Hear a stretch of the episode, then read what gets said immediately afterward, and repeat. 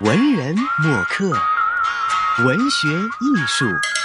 优秀文化空间。这里是优秀文化空间，我是黄子瑜。那今天呢，我们邀请到了缘起敦煌这个大型舞蹈师的艺术总监冼源，冼源老师您好。你好，还有是这个缘起敦煌大型舞蹈师的编导陈雷老师，陈老师您好。你好，大家好。那说起这是一部大型的舞蹈师哈，到底是多大型呢？呃，就要问一下陈老师了，一共是有多少人参与到当中的排练以及是登台表演的呢？真的是非常大型。呃，我我们首演的时候，演员有一百零三人，一百零三人，对，就是全部上台跳舞的演员有一百零三个他们都是专业还是业余的？啊。呃，其实他们有其中的一百位演员都来自于这个香港舞蹈总会旗下的会员。这个是人才济济，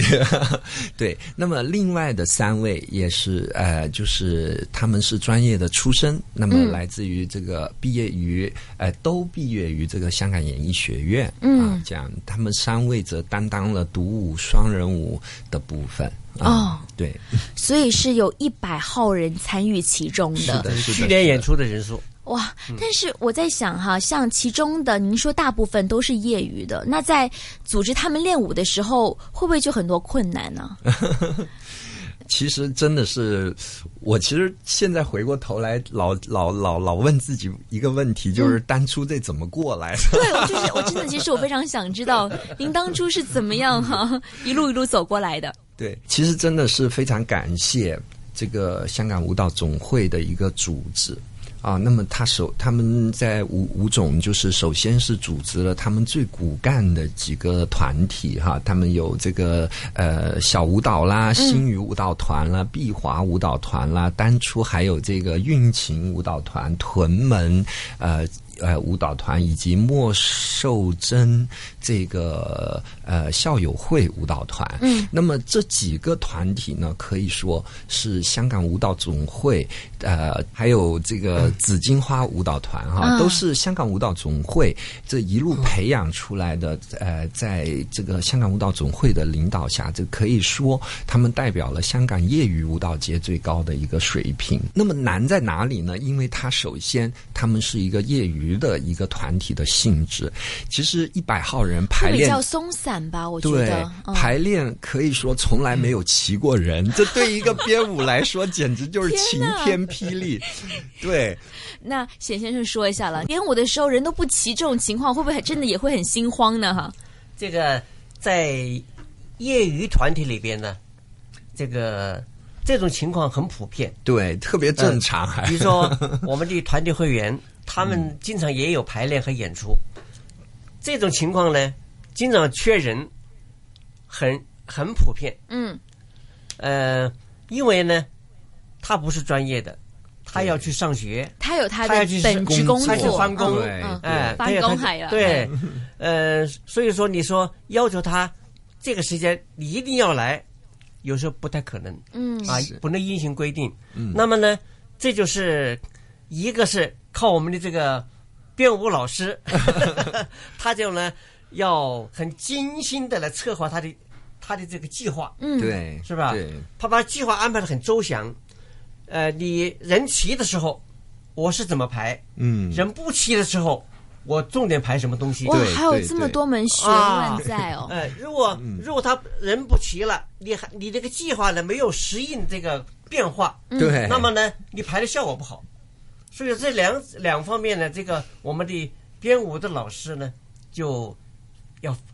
这方面要很动脑筋。要有动员全局的能力啊，对一眼观七。对对，就像打仗一样，一个指挥员呢，啊他要他要怎么个部署他的战略战术，嗯，啊，但每一段牌是什么排法，整体的牌是什么排法，怎么这对都有这个这个陈磊老师都有详细的计划，周密的计划。是，嗯嗯，但是。也确实，虽然说经常人不齐，但是他们每一个团体的负责老师，我觉得都是我非嗯常感恩的对象，因为他们真的是，其实面对这么呃普遍的一个情况，但是对我们专业的呃编导来说，这简直就是一种完全不能接受的一种这状一况煎。熬吧，，对，但是呢，他们还是全力的在在 support 我的这个排练，动员他们的团员，协调他们的时间，所以，所以这一方面。到最后到舞台呈现的时候，那一个很好的结果，真的是我觉得和每一个团体以及和吴总的这个整体的一个战略统筹，那是绝对分不开的。嗯，那这个是第一方面，仅仅是第一人不方面齐。对，第二呢，第二方面是就水来准有自参差于吗？ 来自于沟通。嗯啊，首先我觉得最初的一个一个一种沟通，比如说教动作、说队形，或者说说调度啊，那面对的这一帮学生，他可能基本上他只能听成。听懂七成你在说什么，因为所以你当时会不会很着急啊？ 会啊，就是各种手脚并用啊。 我说从左到右有个流动，嗯然后所有的，因为这个流动可以说是一个术语，嗯就是在排练的过程里面的一个术语。那可能有一些同学，有一些哈，嗯有一些同学接触的少的同学，他可能就没有反馈啊，这老师在说什么呢？ 就对，基本上作为属外于行人很难懂，因对，为他这就是属术于语啊。 对他就会站，哎，就会站在原地不带动。然后呢，啊，如果时间充裕，我还比较有耐心，我说啊，从左走到右，诸如此类的。如果没有耐心，我就说赶紧过去啊，就各种 就那样的嗯啊。所以在沟通上面，包括教动作啊啊，告诉他啊，可能你嗯是胸腰用力，而不是腰用力。腰和胸腰是人两个不同的关节，啊，啊，对，这其实已经比较细小了，但是像这样的问题其实比比皆是。那其实，在这个整个过程里面，我最后发现我得到了很多，因为我我自己在不停的学习啊，我在学习和他们如何怎么样沟沟通嗯对，如何学呃，就是在学习如何调动他们的一种积极性，嗯啊，或者一种参与的一种感觉。但是其实，在这个过程里面，真的每一个团员用了百分之两百的努力，因为首先他从业余的角度，他的肢体。或者反馈上，他跟专业的就是有很大的一个分别，嗯，啊，分很大的一种分别。那那么他的一种反馈，他尽量去靠近我的一个思路，嗯，去配合我的一种想法啊。我们刚才还跟贤老师在说啊，我们我我给业余的排练，我经常不说节奏啊，我说你就在那儿做一些几个动作，我先看一眼。其实我根本。不是一个定案，我只是要看一个呃可能，嗯啊、这只是我初步的脑子中初步的一个想法，它有没有可能反馈出来给我看到啊？如果好，我就定下来；如果不好，OK，next、下一个。嗯、所以，但是其实作为业余的演员来说，他并不习惯这样的一种编排方式，他习惯每一个老师把节奏都数好，把动作都数好，都告诉他，然后他再完完整整的把老师说的做出来。但是可能可能在这个过程里面，就碰撞的过程里面，就是学生也不适应啊。那我呢，在短时间内又可能得不到我想要的东西哈、就这样的一种，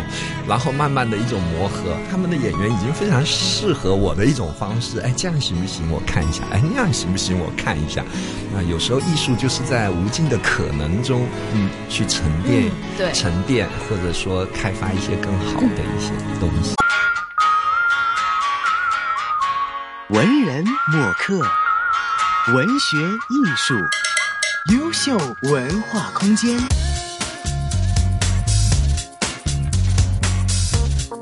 那我们多聊一下，就是关于这舞蹈本身。刚才呢， OK，陈老师是分享了他自己在这个练舞啊、排舞过程当中是怎么样，就是经历了千辛万苦，最后能达到这么一个、呃很好的一个视觉的效果。我想知道了，这个舞蹈师呢，其实是嗯、采用什么样的表现手法呢？章回吗？嗯，呃，其实还是对段落式的，嗯段落式的。那么整个舞剧呢，分作三个部分，嗯啊，其实我当初的构想就比较简单，就是一个真善美。嗯真善美三大段。听到叫真善美哈，所以外行人呢，我是听得懂的。嗯后来呢，我在就是之前做一些就是准备功课，在采访两位的时候呢，我看到他在这个真善美前面各加了一一个字，字，对，加了这个字之后。我作为一名外行人，我就有点哎，真的很想知道为什么是加了这些字哈。我在这边跟听众说一下，嗯，这三大主题呢，分别是显真、趋善和宏美。我的理解呢，就是它是一个不断递进的一个这样的趋势，这样的一个流动。不知道陈老师是怎么样去理解的呢？嗯，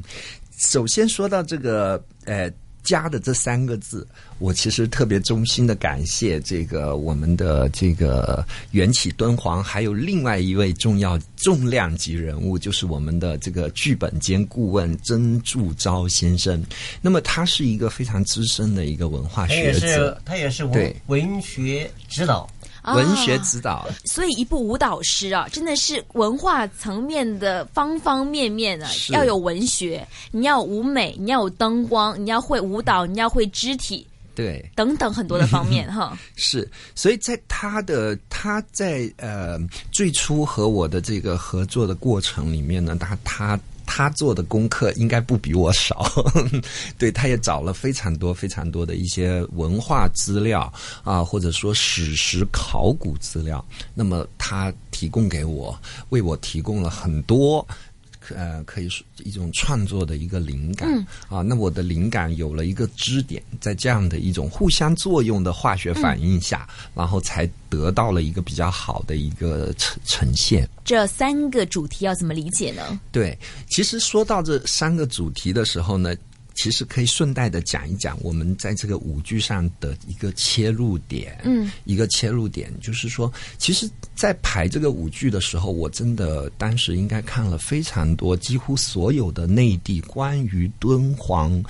舞蹈的所有的影像资料，嗯，影像资料啊、嗯，那在这个过程里面，我就发现一个这个内地的一个视角吧，应该这么说，就是对敦煌舞蹈的一个切入视角，停留在一个视觉。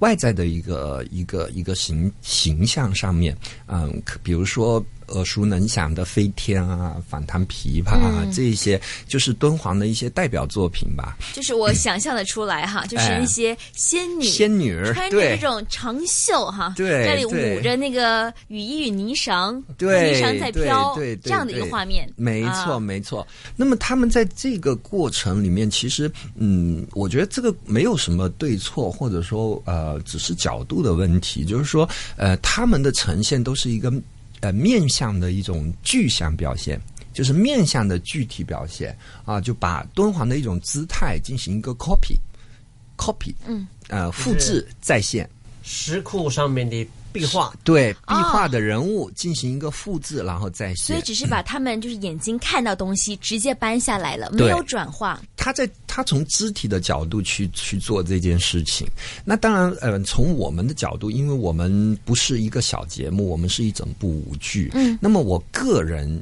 其实特别不喜欢编故事，什么意思呢？就是说，呃，可能有一个张三李四，然后经历了这个这个呃一一些变故之后变了哈故， ，OK 对，是喜是悲，是是愁是忧，最后呃怎么样他就升华了，嗯或者怎么样他就成功了，失败了嗯啊，这样这样所谓的一个抓马的剧情。嗯，那么我本身我个人的喜好，我其实。我比较尊重原有的东西，嗯，因为我觉得敦煌它是一个文化宝库，嗯，它是个库，它已经有取之不尽、用之不绝的一些的题材嗯素材。为什么我们要去编造一个嗯自己都无法说服的张三李四和李四张三之间的呃千古奇缘呢？我觉得这根本是无中生有。